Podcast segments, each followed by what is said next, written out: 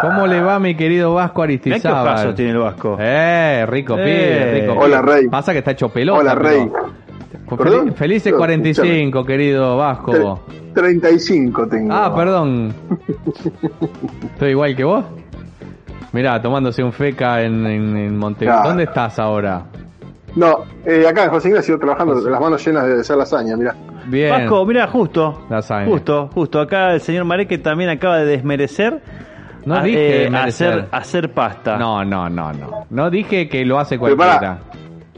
No es mentira. No, eh, Dijiste- dejamos, dije que dejamos es difícil. zanjado, Huevo dejamos y- zanjado que el asado, Sí. dejamos zanjado que el asado Bueno, Sí. esto no, fue es, así o sea, no porque... estaba desmereciendo, sino estaba haciendo una objeción que era más que propia y Total. correcta, dijimos. Eh, ¿Usted le garpa para que le tire la goma?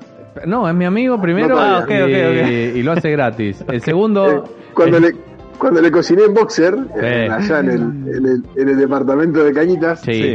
comimos en boxer, cocinamos en boxer y comimos en boxer. Sí. Bueno, Eh, no, no pasó nada, fue todo, No, no era dos ambientes. fue todo, fue Cosas todo muy, muy idílico todo.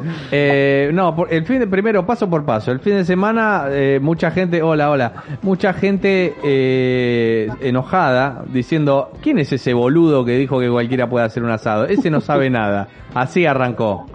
¿Quién es ese boludo? 338, ¿eh? Paréntesis. 3.38 el dólar, perfecto. eh. ¿Qué la presión? Sí, voy tirando, yo voy tirando. Arrancamos en 322. Te dije, queda rato todavía, Y ¿eh? cada 10 minutos voy tirando. Me gusta, le encontré. Ey, fal- falta más, de- chicos, falta más de dos horas, boludo. No de dos horas. La Bueno, puta madre. 338.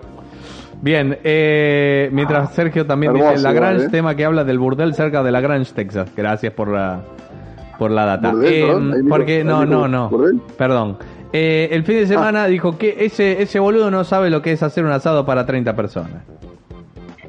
Yo hice asado para ciento y pico. Sí, dice, ¿de dónde lo sacaste? Le digo, mirá que cocinó con el gato, con el gato Dumas, salió de la escuela de gato Dumas, dice, cualquiera iba a esa escuela. Desmereció absolutamente tus tu dotes. Así que, por favor, lo primero que te voy a pedir es, perra- pela currículum. ¿En dónde trabajaste además del gato, de, de salir de, de la escuela del gato Dumas, por favor? Yo estudié en la escuela de Gato Dumas, Sí. después tuve la, la, tuve la suerte de que el oficio me vaya llevando por distintos lugares del planeta, trabajando porque un laburo me llevaba al otro. Ajá. Trabajé, fui el chef, el primer chef latinoamericano de la empresa Quark Expeditions para para despedir. No, es un La que quebró, la que el quebró. ártico. No, no, de hecho están bárbaros, están buenísimos. Tomá. Eh, Juegue, juegue, juegue. después trabajé en las Antillas holandesas. Antillas en holandesas. ¡Uh! ¿Qué más? Trabajé en Rosario, trabajé mucho tiempo en Buenos Aires, Sí. eh, dos veces Brasil, Total. Uruguay, segunda vuelta en Uruguay, estoy ahora ya afincado, quizás acá instalado. Eh, Rosario, Bueno. ya te dije. Bueno, que- deja- Después deja el deja periplo, el periplo europeo, el Sí. periplo europeo me llevó por el Ártico, que es lo menos fashion que hay. Ajá. No conozco la, Pero no ¿dónde? conozco la parte Pero, cheta ¿cómo, europea. ¿Cómo subí en, un ar- en el Ártico? El Ártico. Sí, porque la empresa hacía el verano ártico y el verano antártico. Yo el verano antártico me bajé porque soy muy cagón. Sí. Dije que se movía mucho en el pasaje de Drake y dije no voy a pasar O sea, mal. estabas en un barco. Pero te pagamos 240 dólares por día. Te agradezco un montón, no puedo. O sea, me, me siento bueno, mal. me parece que es un buen Y currículum. bueno, Sí, sí. y después este no, pero más allá, hay mucha gente, hay mucha gente que puede saber un montón y a lo mejor no salió de Argentina. Yo conozco grandes cocineros, amigos míos, grandes cocineros, soberbios cocineros. con la Greco. No sabré- Bueno, con la Greco estás hablando de un, de un- de un casi Messi, le diría, ¿no? Claro. Pero digo, Narda Lepes. con- tengo grandes grandes amigos que son soberbios cocineros Sí. que no que no tienen digamos que no, han salido de Argentina y sin embargo por eso no es que si no sales de Argentina no sos grosso algunos tuvimos la suerte algunos la suerte otros no pero digo, el también, que sabe ¿eh? sabe y el que no opina Martitegui. el que sabe sabe y el que no opina Claro, Escuchá, eh, pero. Martitegui, ma- ¿cuál es la diferencia entre un gran chef y un chef? Porque no se corta la misma cebolla, se pone, se pone, se pone en la misma sartén con la misma cantidad de aceite, se la espera al mismo tiempo. ¿No hay un manual para todo eso? Para mí sí, para mí el si que cebolla, si corta la cebolla rapidito, para mí es bueno. Yo ya se lo dije. El que corta con los dedos así, con Sí, los dedos hace comidos. ta, ta, ta, ta, digo, ya- para mí ya tiene mi respeto. No, es que el, el chef es un jefe de cocina. bueno, es como, no sé, como decirte, a ver, podríamos decirte, hay, el, el cocinero tiene una mezcla entre jugador y DT. O sea, Ok. vos tenés un Messi en la cancha y a lo mejor tenés un Bielsa o un gran técnico fuera. No, No no, Bielsa. no, no, No no, Bielsa. Bielsa, bueno, whatever, el, Sí. el que te guste, me da lo mismo, digamos. Es, es conceptual, digamos. La Volpe. Genérico. Por ejemplo, que fue bárbaro. Pero para, entonces el, el- Este- el no cocina per se el tipo, está encargado de que todo salga bien. Vos, partamos de la base, el cocinero cocina. Sí. Vos- el título es vos sos cocinero. Yo me recibí cocinero, no soy chef. Mi tarjeta dice que tal, algo tal, cocinero. Pero sos chef, no, trabajo de chef. Mi Ah. laburo como chef es una cosa, pero para llegar a ser chef tenés que cocinar y tenés que cocinar, digamos. Tenés que cocinar, tenés que saber un poco de todo. Después cuando sos el chef, que sos el jefe de la cocina, eh, podés ser el chef de bombero, podés ser el chef de policía, digamos. pero cuando sos el chef Claro. de la cocina, o el chef ejecutivo, digamos, en un hotel, cuanto más grande es la brigada, menos cocina el chef, digamos. ¿no? Entonces, Pero si te viene En un Messi a comer, ¿cocina el chef o cocina un, un súbdito? Si te viene un Messi a ¿Cómo? comer. Te viene un Messi a comer. ¿Cocina? Dice el chef, dice, che, correte que, que voy yo o, o se la... o- Yo cuando iba a Bahía ser- Blanca me puede ser que cocinaba vos- él, ¿eh? Puede ser que, puede ser que pidas, puede ser que pidas la pelota, puede ser que pidas la pelota, llegado el caso, decir, che, bueno, mira, este lo voy a hacer yo porque lo quiero agasajar al tipo. Pero en la cocina, eh, ya que no vamos a tocar ningún tema de lo que No, sí, sí, sí, sí, sí, ahora vamos. No, digo, Pasa que... ah, vayamos, vayamos Él nos apura a en este nosotros ahora. Sí, sí, increíble. Saquemos, no, no, no, saquemos, saquemos de plano eso de que el gran cocinero te cocina con cualquier cosa. Mentira. O sea, nosotros no cocinamos cualquier cosa. A mí si no me traes el mismo producto, a mí me agarra un ataque de caspa que agarra, agarra las pilas con una columna. O sea, somos extremadamente obsesivos, somos extremadamente pragmáticos. ¿Has devuelto Eh, cacho de carne porque no estaba como vos te gustaba? Eh, mil. Pescado. lo Y que encima el Vasco, o sea. el Vasco cuando se pone, como vos lo conocés así es un divino, cuando se pone a laburar es, es Gargamel. Es, ¿Qué me traes? No, no, es la peor persona del mundo. ¿Qué estás haciendo? No, aparte, aparte Eso te lo aparte en Bahía Blanca no, no hay una cultura, Bahía Blanca no hay una cultura de la calidad de la comida. No. Y viene el cocinero y dice, ¿vos pediste carré de cerdo? Sí, te pedí carré de cerdo, no de perro, hijo de puta. ¿Qué me trajiste? Le digo. de perro. Claro, boludo, el pe- o sea, no era carré de cerdo. Y aparte, obviamente, ahí en mano, o sea, no puedo comprar más, y no tenés 60 proveedores, o sea. Claro. Pero bueno, es esas cosas que uno va aprendiendo a quedarse callado y no decir lo primero que piensa. Bien. Pero digo, lo- lo- el, el cocinero cocina, el chef coordina la cocina, pero la, la cocina es una gran división de tareas, digamos. Es y, y- y tiene que ser así, digamos. No, puedes- no pueden ir los 11 corriendo atrás de la pelota porque si no es un cagadón, las cosas salen a tiempo. Pues imagínate, nosotros hoy tenemos un restaurante chico, pero hay restaurantes grandes acá en Uruguay que a lo mejor manejan en un día, te dan de comer a, entre los dos servicios, te dan de comer capaz que a, no sé, no te digo una boludez, pero a 400 personas. Si te tenés que plantear Entonces, armar, armar desde cero un restaurante, la cocina tiene un porcentaje, o sea, digamos, tiene que ser un, un 25% del salón en cuanto a, a espacio, porque hay veces que veo que están cocinando en una cocinita de uno Hay. por uno y digo, pobrecito ese muchacho está hay, sacando... hay una hay una norma cuando estábamos haciendo el restaurante de las Antillas hacemos videollamadas por, por, por Skype en ese momento que era lo único que había 2008 cuando estaban construyendo el local y el, y el arquitecto me dice es una cocina de 35 metros cuadrados Me sobra. bueno digo no, no está bien digo, Sí. o sea, somos cuatro, somos cuatro por turno más con, con la celadera joya claro 35 metros cuadrados, o sea, yo contaba, yo contaba que, que con los fuegos y las ceras y todo me quedaban 35 metros cuadrados. No, Ah, no. 35 metros cuadrados era de pared a pared. Claro. Cuando entraba, imagínate, yo mido un metro 94, en ese momento estaba muy, muy sustancialmente más delgado que ahora. Pero yo mido un metro 94, mi usted medía 2 metros 2. Un, un, un, un- Claro. un antillano grone 2 metros 2 que se daba la campana acá, ping, ping, ping, Claro, en todos y los las sartenes, todo. Los- Claro, imagínate, a un bachero no lo pudimos contratar porque era enorme, era Romario, mitad ropero, mitad armario. No lo pudimos contratar al pibe porque no entramos, boludo. O sea, Claro. no, no, me traje uno que era como Mareque, o sea, el talle ese, ¿viste? Bien, Y gracias. bueno, entonces, sin, sin ánimo de ofender. No, no, gracias. Eh, pero digo, la cocina por lo general siempre hay un estudio y hay una cosa que se asigna. Jamás en la putísima vida de Dios se cumple. Never, ever se cumplió. Y te terminas acostumbrando a lo que tenés, digamos. Che, tengo este terreno, perfecto. Y tengo este lugar, y el salón. ¿Y cuánto le podemos robar a la cocina? ¿Y ¿Qué podemos hacer acá? Bien. Te vas acostumbrando con lo que hay. A menos que sea Escola Greco o la película de Bradley Cooper que dice, eh, bueno, quiero acá la cocina. Y bueno, pues una cocina Michelin, digamos, ¿no? Es distinto. Bien, eh, tema pastas, porque hoy arrancamos, Mm. eh, primero que, eh, respóndame, la masa de la pasta es fácil de hacer, ¿sí o no? Bien, sí. gracias, gracias. Entonces tenía razón. Bien, Ah, es no es que estoy desmereciendo el, labu- el laburo del cocinero. Deja de buscar tirria. Deja de buscar encono. Dejá de meter cizaña. Deja de meter cizaña. A mí me gusta la polémica, loco. Sí, es 100 gramos de harina un huevo y un huevo por persona. Sí, Lo que no entiendo es por qué... eh, Más o menos, dijo. Bueno, más o menos. Ok. No, más o menos, ¿por qué más o menos? Porque a lo mejor no todas las harinas absorben la misma cantidad de líquido, inclusive de dos paquetes diferentes de la misma bolsa, no van a estar iguales. Oh, pero qué Entonces, hincha pelota Bueno, que la eh, bueno, cocina. no te gustó entonces. Qué hincha pelota Ah, no que te la gustó. cocina. Lo que sí, doctor, ¿por qué hay que ponerle un Si poquito no, de vinagre? ingeniero, si no te puedes ser ingeniero de la NASA y listo. Y si no te las ir a la- siempre como dos cuatro. Claro, boludo. Eh, ¿y Si no por te qué? pones una tortuga y te vas bien despacio las hermano. ¿Por qué hay que ponerle... siete vecinos y le pagaban dos meses. Por favor, por favor. ¿Por qué hay que ponerle vinagre, un poquito de vinagre a la masa? Eh, lo del vinagre yo no estoy tan de acuerdo, Oh, no coincido, no es algo que yo lo haga, Bien. yo, yo personalmente, mucha gente lo hace. Había no leído en una receta, nunca supe por qué, pero lo hacía. Porque el vinagre, el vinagre en conjunto con el huevo tiende a ser un agente coagulante. Es decir, vos mira. estás haciendo un huevo duro, por ejemplo, un huevo, un huevo poché. Ah. Viste huevo poché, si que haces el remolino, pones Sí. el huevo cascado en el medio y lo dejas. El vinagre ahí lo que hace es ayudar a la coagulación de eso. Ah. A los fines prácticos, si está bien amasado, para mí no hace falta el vinagre. Si vos le vas a dar humedad, le puedes dar humedad con agua, le puedes dar humedad con un poco de vino blanco, Leche. le vas a dar humedad también porque lleva un poco de... No, leche no lleva. Un poco de oliva. Pero decía en la receta la pasta linda, decía se le puede poner leche. Bueno, ¿qué queda? Hacer el juicio de la pasta linda, no sé Bueno. qué decirte. Cada boludo también que hace receta. Bueno, se equivocó la pasta linda. ¿eh? A mí me llamó la atención, pero nunca lo hice. Pero Andás a ver quién hizo esa receta. Capaz que la googlearon, la bajaron, andás a ver. ¿viste? Es como. bien, la pasta es italiana la- o es china? Cuando compras las formas. Las, forma- las formas esas de plástico para hacer los sorrentinos, ¿viste? Que son los. Sí, los- horrible, no queda bien. receta, uh, mágica.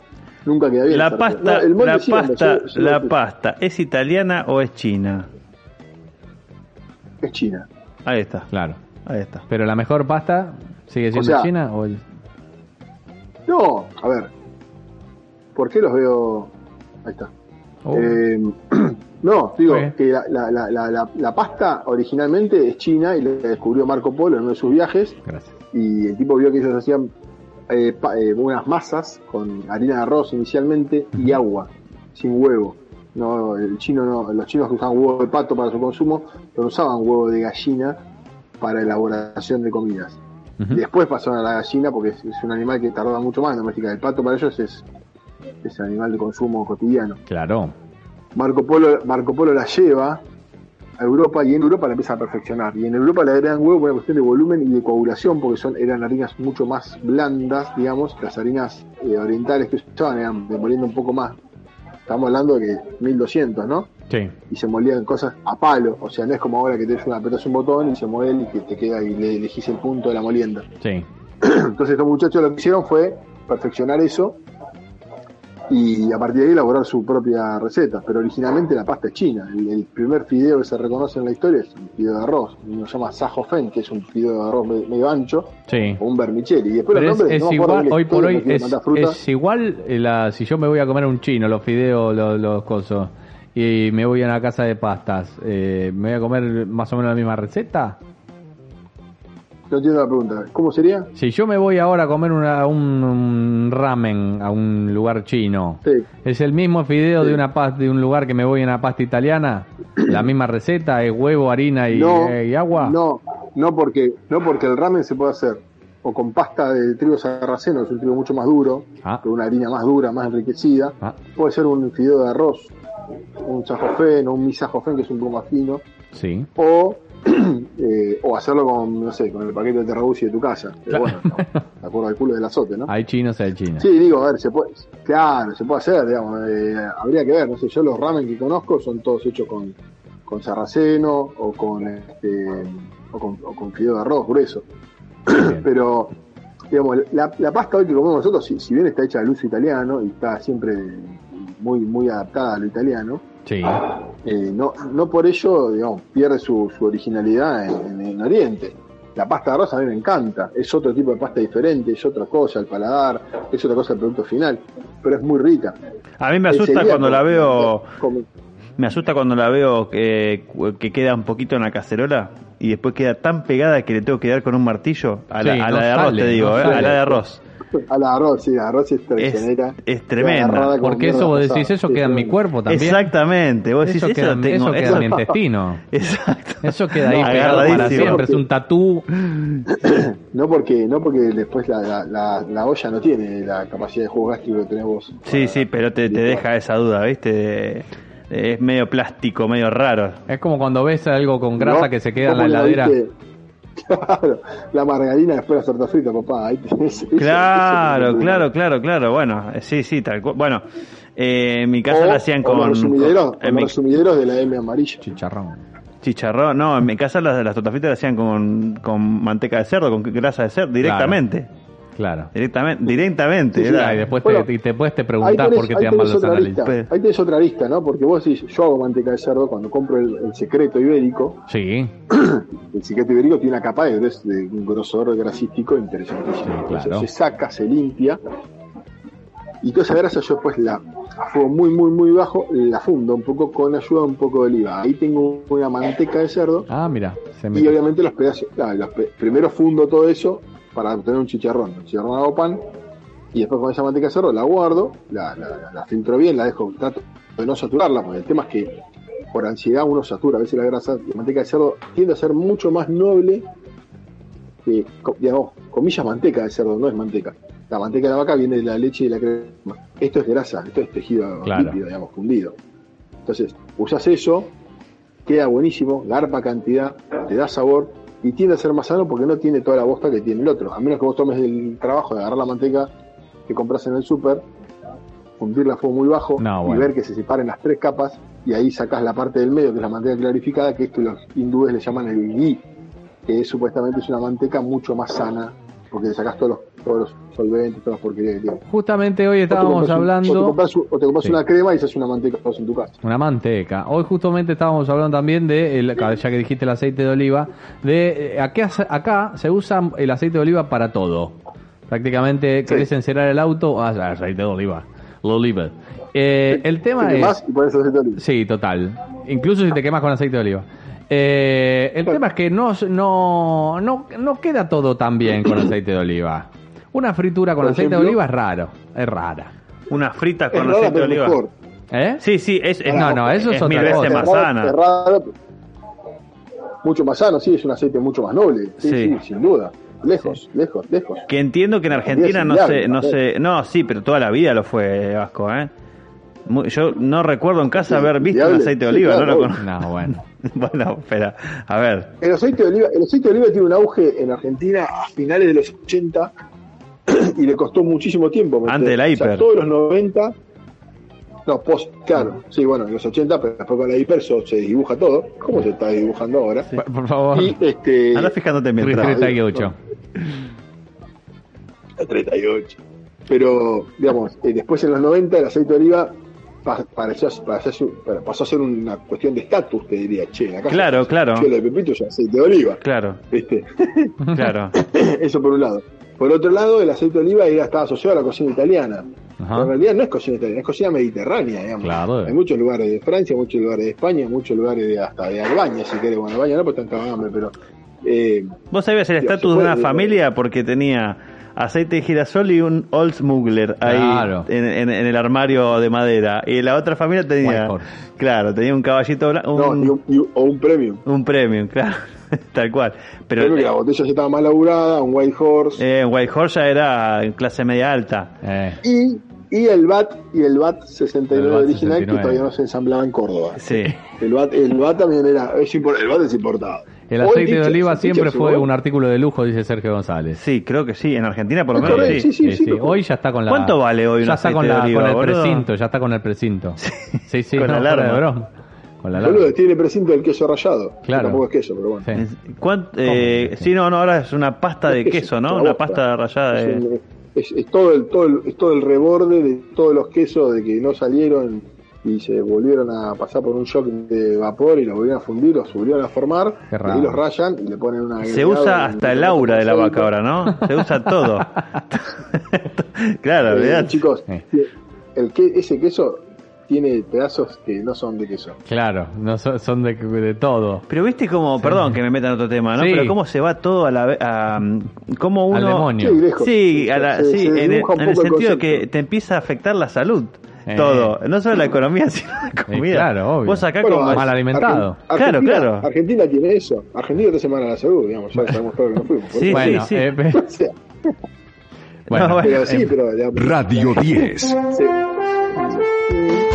Siempre noticias. Dos minutos. Este bueno. no jode más. Por favor, eh, muchísimas gracias, va- Vasco. se va eh. la, cal- la calidad, la calidad de la calidad del, del ingrediente y se va dibujando y vos fíjate qué es lo que ves, qué es lo que ves de oferta. Si es que, si es que hay cosas en el super fideos, o sea, todo fideos. Claro, claro, harinas. Y vos, y vos das vuelta, vos das vuelta el paquete de fideos y decís No, es- harina de soja con un poco de harina de trigo. No, o es terrible, eso es sabor a. Hoy es todo eso, sabor a. Pero bueno, sabor a es manteca. más, es más noble, es más noble comprarte, noble comprarte un kilo de harina, seis huevos, y te amasas una, y te amasas una pasta vos, con un poco de sal y aceite, aceite el que tenga, no tengas aceite de oliva, aceite común. Va Mm. a ser siempre mejor que cualquier bosta comprada. No tengo tiempo, bueno, come bosta si querés, pero yo prefiero amasar un poco y tener ahí a mano. La pasta Este, linda es antes. necesaria siempre tenerla. ¿Es la maquinita? Sí. La- no podés, no podés, se puede amasar a, pa- a palo. ¿Se puede para amasar a hacer- palo? Sí, se puede Pero a te vuelve loco, te lo digo porque lo intenté No, y está dando como, un- le está dando como un enano, sí. estás tres Pero horas, bueno, tres. Y la lasaña Y me duró un par 10 de minutos. Hice Claro. una vuelta a lasaña y que para que quede finita tenés que darle, porque encima... Pero claro, no, porque encima se, vos la, la aplastás y la masa se... y se vuelve a achicar. Y volvés a aplastar y hace... Bueno, esa, esa retracción, esa retracción se, lo, se, se, se combate con descanso. El peor error que vamos a hacer es amasar, y, o sea, amasar, unir harina con huevo, con todo el Sí.